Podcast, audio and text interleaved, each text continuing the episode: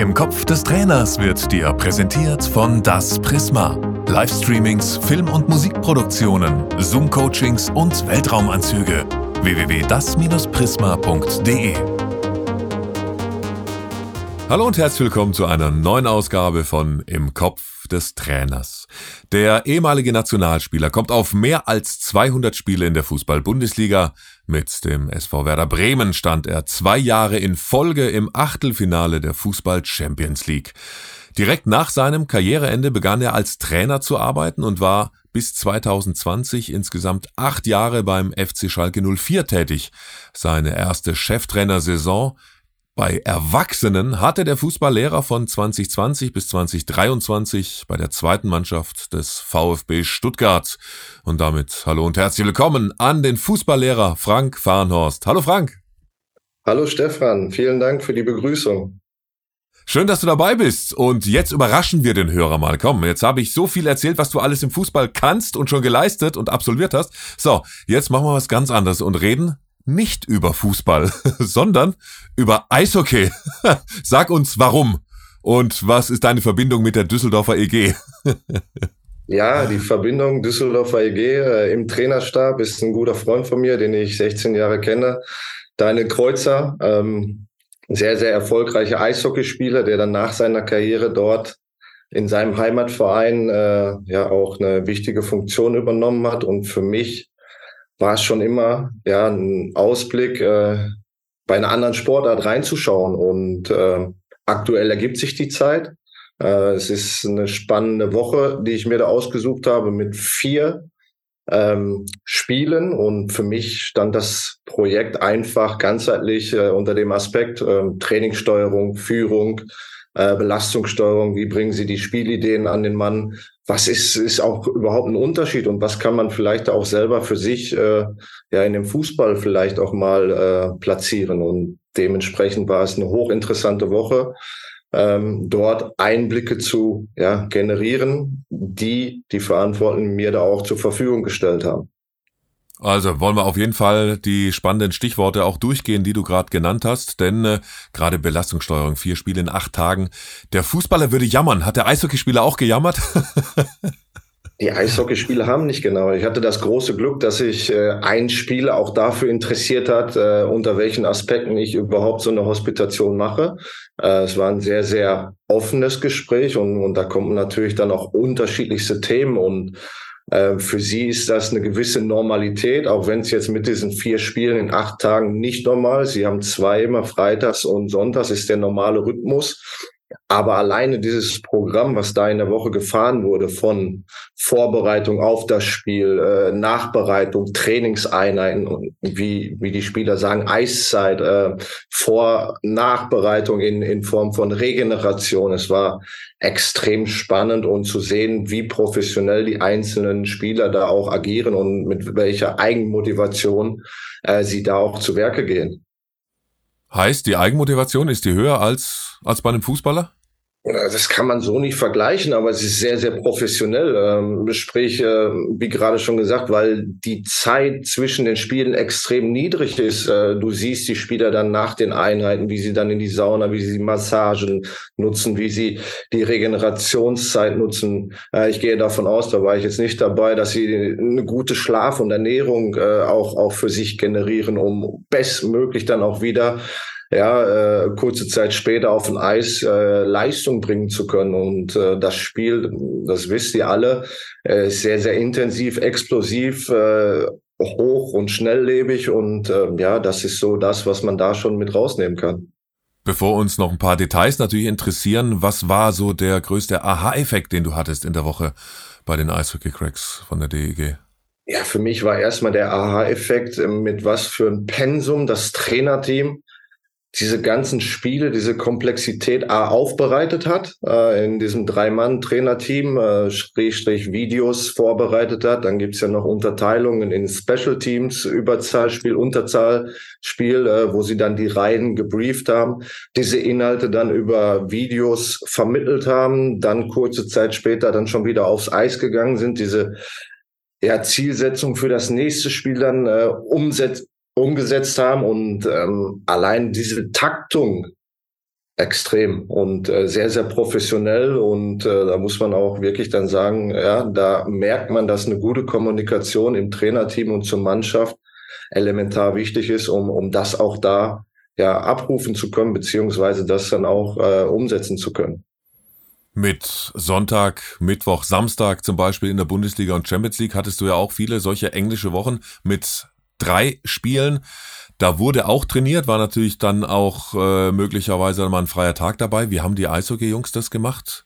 Gab es keinen freien Tag? Ging ja nicht, oder? War, die Doch, waren jeden haben, Tag? Ja? Doch, sie hatten einen freien Tag. Ähm, kurz zur Skizzierung. Äh, sie hatten Sonntag ein Spiel in Ingolstadt, war das, glaube ich, wenn ich mich recht erinnere wo sie dann mit dem Bus irgendwann nachts um drei Uhr nach Hause gekommen sind. Also auch das ist ja schon mal eine Belastung nach dem Spiel. Äh, dann haben sie sich elf Uhr im, im Dom, also ISS-Dom, da wo sie dann äh, auch, auch äh, spielen, äh, getroffen, das Spiel aufbereitet. Äh, dann äh, die Trainingszeit auch schon wieder genutzt, um, um gewisse Themen dann abzuarbeiten. Dann war dienstags äh, am Feiertag äh, 14 Uhr ähm, das nächste Spiel, wo kein Training anstand, aber wo die Spieler und der Staff relativ früh schon zusammengekommen sind, um A, dann den Matchplan an, an die Mannschaft zu gehen. Und, und auch dieser Matchplan, das war für mich äh, auch ein guter Einblick, weil äh, ich durfte bei jeder Sitzung dabei sein, was glaube ich nicht selbstverständlich ist am Spieltag ähm, hast du gemerkt, wie, wie der Cheftrainer dann das große Ganze, also die ganze Mannschaft da im Matchplan äh, einbezogen hat, äh, in der Videositzung, was sie wollen, wie sie es wollen. Dann äh, haben die Co-Trainer nochmal die Special Teams rausgezogen, auch da nochmal gebrieft, äh, was ist wichtig in Überzahl, also Powerplay, wie ich das da in dem äh, Metier auch, auch nennt oder Unterzahl, was wichtig ist, was der Gegner dafür Stärken und Schwächen hat. Und alleine schon dieser Umfang von Informationen äh, war schon äh, extrem für mich zu beobachten. Ich glaube, wenn man das so mit einer Fußballmannschaft macht, äh, wirst du einige vielleicht mit abholen, aber nicht alle, die dann irgendwo auch eine gewisse Überfrachtung auch, auch generieren. Und nochmal auf die Frage vorhin zurückzukommen, der Spieler, mit dem ich mich da unterhalten hat, für ihn war es vollkommen normal und er hat zu mir gesagt, er braucht das einfach, diese Detailinformation, dieses ganze Wissen, diese ganzen Inputs, diese Trainingszeiten, um dann auch bestmöglich vorbereitet zu sein. Und das hat mich dann schon ja auch, auch ein wenig beeindruckt. Ich weiß nicht, ob das bei allen so ist. Er sagt, es gibt auch welche, die weniger Input äh, brauchen, äh, was im Fußball ja auch normal ist. Da ist ja jeder Sportler irgendwo äh, sein eigenes Individuum, aber es war total spannend. Und ja, wie gesagt, dann war dieses Spiel am Dienstag. Nach diesem Spiel gab es dann auch eine, eine kurze Analyse. Äh, der Mittwoch war dann komplett frei, also keine Trainingszeit. Ähm, wo aber, glaube ich, vereinzelte Spieler trotzdem dann an der Arena waren, um halt, wie gesagt, die Regenerationsmaßnahmen zu nutzen. Ja, Donnerstag stand dann schon wieder auf dem Programm die Nachbereitung des Spiels, gleichzeitig auch schon wieder Vorbereitung äh, der Trainingseinheiten. Was wollen Sie für, für das Freitagsspiel, um, um da auch bestmöglich vorbereitet zu sein? Freitags äh, morgens war dann auch nochmal ähm, eine Trainingseinheit, wo ich gesagt habe, das ist so vergleichbar mit Aktivierung im Fußball. Du gehst ein bisschen auf den Platz und aber nein, da wurden dann auch Übungen nochmal, die für mich äh, schon intensiv aussahen. Ähm, aber ich habe dann auch nachgefragt, wenn man das kurz macht, ist das für die Eishockeyspieler nicht intensiv, wo es dann auch Zweikämpfe, zwei gegen zwei, Überzahlsituation, drei gegen zwei. Äh, und da habe ich mir die Frage gestellt, boah, wenn du das so im Fußball versuchst zu implementieren, morgens diese Trainingseinheit und abends das Spiel, ich glaube, ähm, da würdest du nicht mit gut fahren, äh, fahren können. Und äh, das war für mich beeindruckend, dass das für die Normalität ist. Und äh, ja, abends ging es dann wieder in den Dom, wo sie dann das nächste Spiel hatten. Dann ähm, das Spiel absolviert, äh, wieder Maßnahmen, Nachbereitung schon vom Trainerteam für den nächsten Tag. Auch schon dann in der Zeit dazwischen die Vorbereitung für Sonntag äh, im Derby gegen Iserlohn. Und allein diese ganze Taktung, das ist für mich extrem gewesen. Und da bin ich allen Verantwortlichen nochmal dankbar, dass sie mich dabei gelassen haben, dass die Mannschaft auch offen war, dass man da in ihren im Teambereich äh, als Außenstehender auch diese Einblicke erleben durfte in einer Phase, die das muss man auch sagen, nicht optimal für die DEG, DEG gelaufen ist, weil sie hatten äh, drei Niederlagen und äh, jetzt das letzte Spiel haben sie dann gewonnen. Ähm, wo für mich auch nochmal Einblicke gekommen sind, äh, wie gehen die Trainer mit den Niederlagen um, bleiben sie sachlich, äh, ist mehr Emotionalität da drin? Und das ist ja auch spannend, dann wieder einen Übertrag für einen selber zu, zu kreieren, ähm, wo du sagst, ja, Sachlichkeit extrem wichtig, Klarheit, auch ansprechen zu müssen, um daraus dann auch zu lernen und äh, gleichzeitig auch wieder in dem nächsten Step Handlungsoptionen aufzuzeigen, dass man das, was man machen möchte, mit vollster Überzeugung macht und dass du da dann auch immer wieder eine Kontinuität in, in der Steigerung siehst. Und das war für mich elementar äh, mit anzusehen. Also kann man das, ja, es war jetzt nur, nur in Anführungsstrichen eine Woche, aber du hast ja da intensive Einblicke bekommen.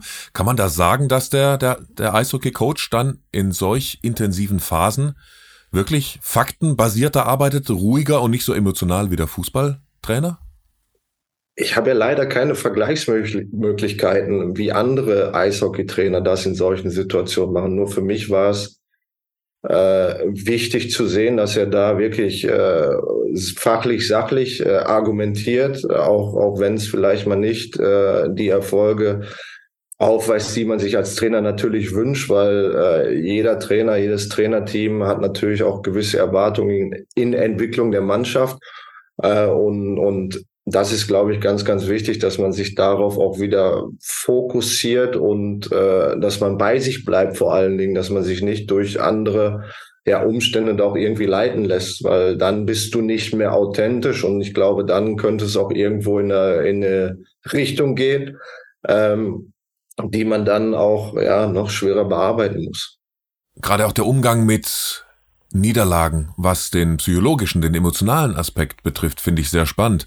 Denn wenn du innerhalb von acht Tagen dreimal verlierst, und das weiß ja jeder, man lernt aus Niederlagen so viel mehr, aus Misserfolgen so viel mehr als aus Siegen oder kann eben diese Steps machen, wie, wie gehen Spieler emotional damit um? Dreimal die Woche zu verlieren, nur eins von vier zu gewinnen. Hast du da ein Gefühl schon entwickeln können, wie das, wie das emotional, äh, psychisch für, für die Jungs ist? Ja, natürlich ist es, ist es natürlich ein Unterschied, ob du gewonnen hast oder, oder verloren hast. Und das ist ja auch, glaube ich, auch gleichzusetzen mit beim Fußball. Äh, nur du musst irgendwo eine Professionalität oder ein Ritual für dich auch entwickeln als Spieler, das schnellstmöglich auch, auch hinter dir zu lassen, damit du dann auch wieder ja diesen Fokus, diese, diese, diese Disziplin in deinen Aufgaben äh, beibehältst, weil am Ende des Tages, wenn du das weiter in deinem Kopf hast, kannst du dich nicht auf das Wesentliche konzentrieren. Und, und es ist ja auch ein großer Unterschied. Äh, hat da auch noch mit dem einen oder anderen drüber gesprochen. Das Spiel ist ja so schnelllebig, dass du innerhalb kürzester Zeit das Spiel in die eine oder andere Richtung auch, auch lenken kannst. Das ist ja beim Fußball ein bisschen aufgedehnter. Äh, aber da kannst du ja schon nach drei Sekunden äh, 0-1 zurücklegen, wenn du nicht aufpasst. Aber du kannst auch innerhalb von 30 Sekunden wieder drei Tore machen, weil das Spiel ja äh, extrem schnelllebig ist. Und ich glaube, das ist ganz, ganz wichtig, dass da der Fokus äh, bei den Spielern auch, auch, auch schon in der Ausbildung liegt, dass du das schnell hinter dir lässt und, und da auch wieder den Blick nach vorne richtest mit natürlich äh, den, den wichtigen Aspekten, die dazu führen, dass du dich weiterentwickelst als Einzelner, aber gleichzeitig auch als Team. Und was zu beobachten ist, und das ist ja auch wichtig, dass du merkst, dass die Spieler auch untereinander damit äh, vernünftig umgehen, dass sie darüber reden. Das war jetzt so aus meiner Beobachterrolle, ähm, ja auch auch rauszufiltern, was was wichtig ist, dass es nicht ja scheißegal ist, sondern äh, dass man sich damit beschäftigt, welche Themen, wie können wir da auch Verbesserungen reinbringen, dass sie dass sie aktiv an an diesem ganzen Prozess auch beteiligt sind und das waren elementar wichtige Einblicke von mir. Regeneration hast du angesprochen, wie trainiert wird in diesen äh, acht Tagen, wenn man vier Spiele hat. Und wäre es körperlich möglich für den Fußballer aus deiner Sicht als Ex-Profi, wäre es möglich am Matchday auch so eine Einheit durchzuführen wie die Eishockeyspieler? Scheitert es da nur in Anführungsstrichen am, äh, am, am Kopf, am Mindset?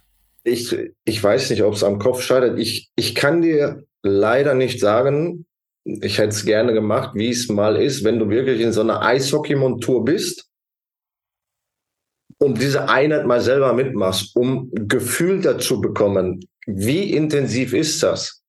Weil es ist ja schwer zu vergleichen. Du hast ja deine Schlittschuhe an, dadurch hast du eine andere Beschleunigung, dadurch bist du ja auch anders aktiv, du auch viel gleitest. Im Fußball bist du ja immer im ständigen Bewegungsablauf.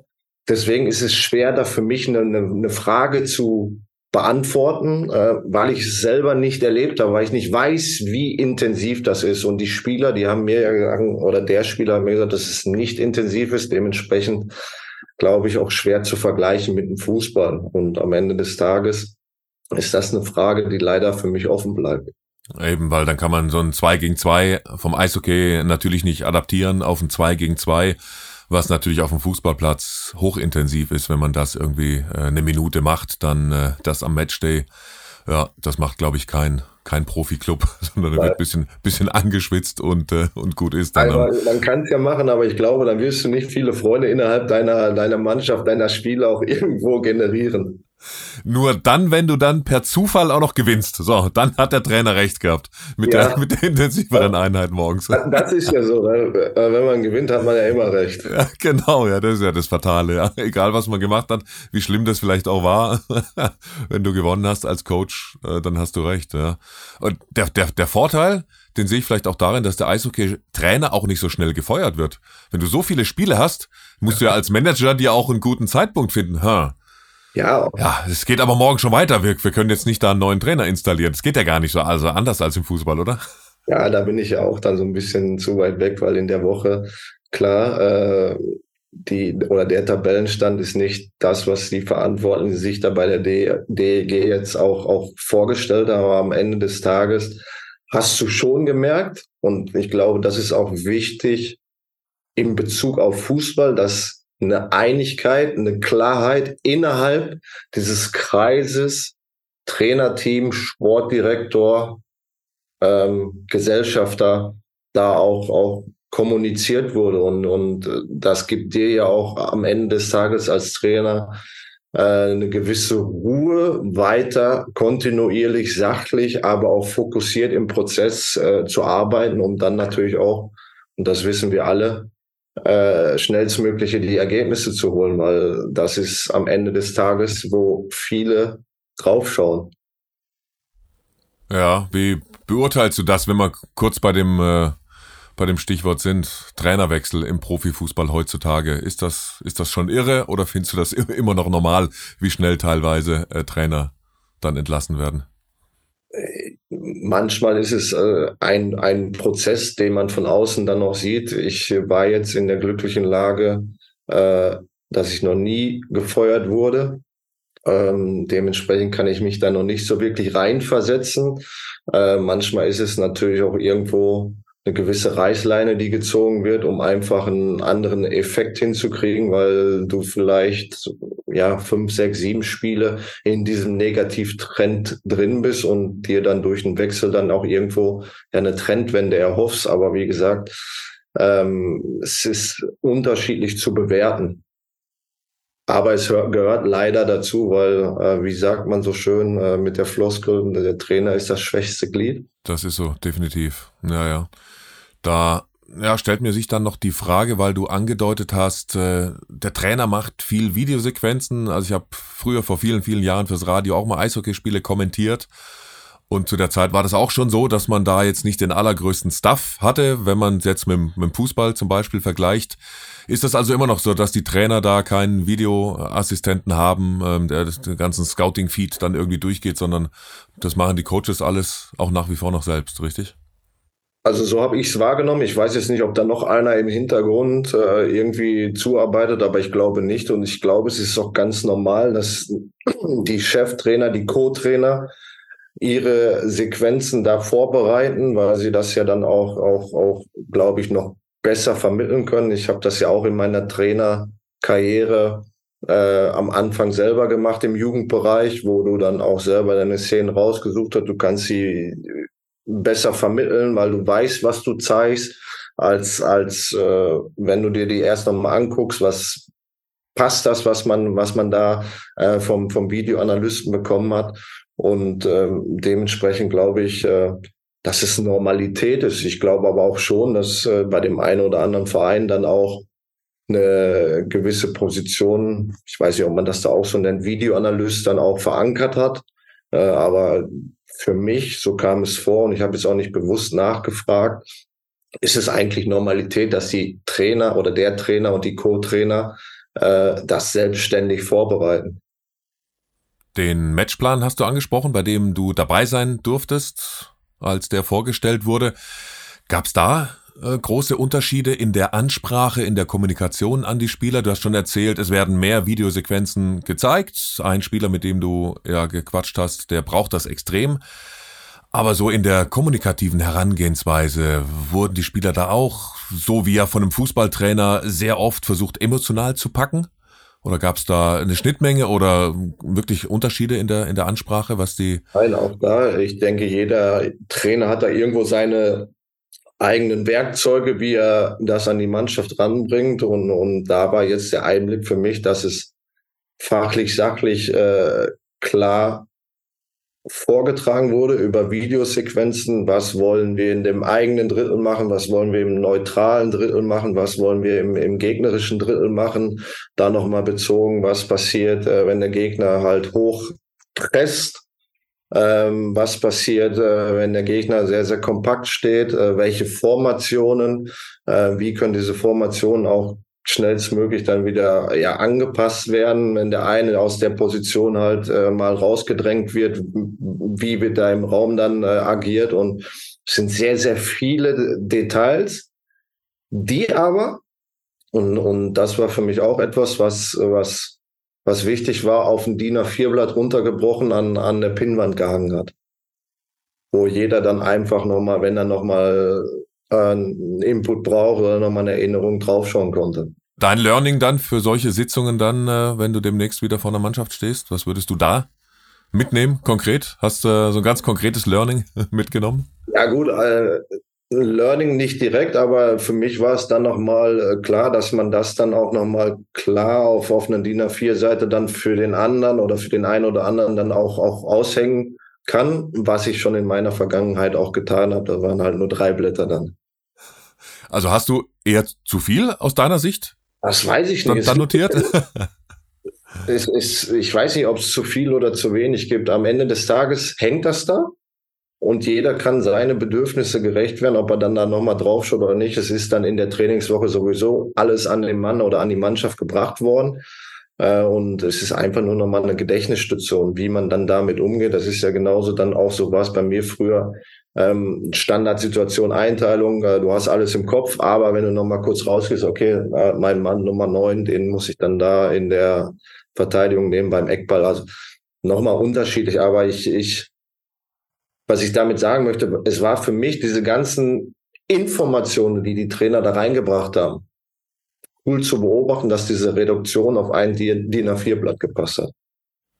Reduce to the max, sagt man ja auch äh, gerne mal. Also wirklich nur das Nötigste so reduzieren, dass du dann maximal äh, ja, Erfolg bekommst, maximale Infos aber dann trotzdem hast. Was ich bei, bei Eishockeyspielern noch spannend finde, die strotzen gefühlt immer vor Wille, vor Leidenschaft, die verteidigen den eigenen Goalie gefühlt bis in den Tod. Die, ja, sind die, ja, die Vorzeigeathleten so von, von Kampfgeist. So was ab und zu mal dem Fußballer fehlt, der dann vielleicht wieder vom Trainer emotional gepusht werden muss oder durch äußere Umstände, wenn es ein Derby gibt. Hast du, hast du da irgendwie was gespürt, wie man, wie man dem Eishockeyspieler Leidenschaft, Wille, Kampfgeist beibringt, damit er genau dahin kommt, wo er, wo er gefühlt als Außenstehender ja ohnehin immer ist in jedem Spiel, in, in diesem Mindset, in diesem Gefühlszustand? Kann ich dir auch nicht genau beantworten, aber was ich dir sagen kann, ist, dass, dass ich schon eine hohe Eigenmotivation bei den Spielern festgestellt habe. Ähm, als Beispiel, ähm, in dieser Woche war ja äh, extrem viel Spielzeit, äh, Eiszeit, heißt da Trainingszeit, äh, war natürlich auch gegeben, aber du hast dann auf einmal nach dem Training kleinere Gruppen, einzelne Spieler gesehen, die dann nochmal 20 Minuten auf dem Eis waren, wo sie mit dem Co-Trainer Vorabschlüsse geübt haben oder auch, auch, auch Positionierung mit, mit Passspiel, äh, wo du, wo du einfach merkst, dass da ja bei jedem Einzelnen eine, eine extreme Eigenmotivation ist, auch das Bestmögliche rauszuholen. Und, und da war dann nicht, glaube ich, äh, die, die, oder der Gedanke, ah, wir haben jetzt drei Spiele hinter und jetzt gehe ich mal rein, sondern ah, ich mache jetzt trotzdem nochmal diese 20 Minuten, um besser zu werden, oder diese 15 Minuten oder diese 30 Abschlüsse. Ähm, und das war, war, war auch toll zu beobachten, dass man da wirklich sagt, ja, das ist eine hohe Eigenmotivation bei den Spielern, um ja auch, auch besser zu werden. Und äh, ich glaube, das ist dann wieder auf diese Basics, die du ja gerade da in die Frage gestellt hast, ähm, auch, auch ein Stück weit mit beantwortet, dass dadurch dann auch dieser Wille, diese Leidenschaft, diese, diese Emotionalität auch mit reinkommt. Und am Ende des Tages zeigt es ja auch, dass, dass äh, eine Mannschaft davon lebt, dass sie zusammen agiert. Ähm, ich glaube, ich habe es irgendwo gelesen, auch in einer Eishockey-Zeitschrift, dass der Kapitän, der jetzt äh, bei der Weltmeisterschaft war, gesagt hat, dieser Team Spirit, äh, dass das von den Spielern gelebt wurde, dass man füreinander da ist und das sind dann auch mal, glaube ich, wichtige Signale nach außen hin für die Zuschauer, äh, die natürlich nicht in diesem inneren Kreis dann tagtäglich dabei sind, dass die Mannschaft füreinander da ist. Und so kommt es dann, dass dann die deutsche Nationalmannschaft erstmals nach 70 Jahren wieder eine WM-Medaille holt. Also das ist ja dann wohl kein Zufall, wenn tatsächlich das schon so ein äh, ja, Alleinstellungsmerkmal ist, dass man diesen Team Spirit, diesen Geist, diesen Willen, diese Leidenschaft auch wirklich lebt. Wenn wir das adaptieren oder vergleichen mit dem Fußball, wie versuchst du das deinen Mannschaften beizubringen? Also von, von dem Jugendspieler eben dann äh, zum, äh, ja, zum Erwachsenenspieler. Wie versuchst du genau diese Tugenden, Leidenschaft, Wille, Kampfgeist beizubringen deinen Spielern? Ja, ich glaube, das hat erstmal damit was zu tun, wie man selber äh, der Mannschaft etwas vorlebt. Und, und das ist, glaube ich, glaub, elementar wichtig, dass du nicht irgendwas einforderst, was du selber nicht machst. Und, und das fängt beim Trainer da schon an. Wie bereitest du dich auf die Trainingseinheiten vor, auf die Spiele? Wie bist du auch selber emotional in den Trainingseinheiten aktiv? Äh, oder bist du eher dieser stille äh, Beobachter? Und natürlich dann durch Spielformen, durch, durch Wettkämpfe, dass du diese, diese, diese äh, ja, Basics, wie man so schön sagt, Einsatzbereitschaft, Laufbereitschaft immer wieder förderst und äh, dass du sie dahingehend dann auch ein Stück äh, ja, mit äh, konfrontierst. Und ich glaube, das ist ein ganz, ganz wichtiger Punkt im Jugendbereich. Äh, natürlich dann auch mit der Historie, in welchem Verein du gerade aktiv bist, äh, so wie ich Schalke oder jetzt Stuttgart wo gewisse Werte extrem wichtig sind und die musst du natürlich dann auch selber vorleben, weil sonst kannst du sie nicht einfordern, beziehungsweise auch einfordern in den Trainingseinheiten. Und das ist dann auch wieder ein Lernprozess, der elementar wichtig ist, weil am Ende des Tages ist, ist da auch eine gewisse Eigenmotivation jedes Einzelnen extrem vonnöten, ähm, um sich da dann auch, auch zu entwickeln. Du hast die Woche beim Eishockey miterlebt, hast aber eben zum Stichwort Fortbildung auch noch andere spannende Kollegen getroffen. Nämlich, du warst beim ersten FC Köln und bei deinem Ex-Club Werder Bremen und hast da den Kollegen Baumgart und Ole Werner über die Schulter geschaut. Und da wollen wir natürlich auch noch wissen, wie war's? Denn du hattest da ziemlich spannende Phasen. Bei Köln warst du ähm, kurz vor Saisonstart, richtig? Richtig. Und bei Werder Bremen äh, rund um den Deadline Day, was natürlich auch für Spieler und für Trainer eine spannende Phase ist, für die Medien natürlich ganz besonders. Und ganz besonders, wenn dir als Trainer dann ein Tag vor dem Deadline Day noch der beste Stürmer weggenommen wird. Also, da sind wir gespannt, was du über die Herren Baumgart und Ole Werner erzählst. Und Stichwort Ole Werner, als der noch Coach in Kiel war, war er auch hier zu Gast bei Im Kopf des Trainers. Also da gibt's auch noch eine Verbindung und da haben wir ihn ja auch schon äh, kennengelernt. Also unbedingt, wer die Folgen mit Ole Werner nicht gehört hat, unbedingt nochmal reinhören. Auch sehr spannend, wie er erzählt hat, wie er tickt als Trainer, wie er sogar mal, ja, weil man ja jetzt erstmal vermuten würde, okay, der eine ist der emotionale, der Baumgart und der andere ist der ruhige. Aber der Ole Werner hat tatsächlich erzählt hier im Podcast, ja, er hat mal einen großen Fehler gemacht und war mal so emotional, dass er mal eine Flasche weggekickt hat und damit ein einen Zuschauer getroffen hat. Das hat ihm sehr leid getan. Das hat er auch erzählt. Also, auch Ole Werner kann mal austicken und aus der Haut geraten. Aber du hast sie besser erlebt. Ja, ganz kurzer Teaser von dir. Ganz kurzer Heißmacher auf, auf die beiden. Baumgart, Werner, was, äh, was hören wir gleich in der zweiten Folge? Lasst euch überraschen. Ich glaube, jeder steht da für sich. Der eine auf die emotionale Art und der andere auf der etwas ruhigen norddeutschen Art, will ich das jetzt mal so in den Raum stellen. Sehr cool. Dann freuen wir uns auf Teil 2. Dann erstmal ganz, ganz lieben Dank, lieber Frank, dass wir dir in den Kopf des Trainers schauen durften bis hierhin. Freue mich sehr auf Teil 2. Und äh, ja, auf zwei spannende Trainerkandidaten, über die wir dann gleich noch reden, aber natürlich auch nochmal ausführlich über deine acht Jahre im NLZ vom FC Schalke 04 in der knappen Schmiede hast du viele spannende Sachen erlebt und danach beim Erwachsenenfußball beim VfB in der zweiten Mannschaft hast du auch noch drei Jahre lang Erfahrung gesammelt. Auch darüber werden wir reden in der nächsten Folge. Danke erstmal bis hierhin und bis später. Danke auch. Danke. Ciao. Ciao. Im Kopf des Trainers wurde dir präsentiert von Das Prisma. Livestreamings, Film- und Musikproduktionen, Zoom-Coachings und Weltraumanzüge. www.das-prisma.de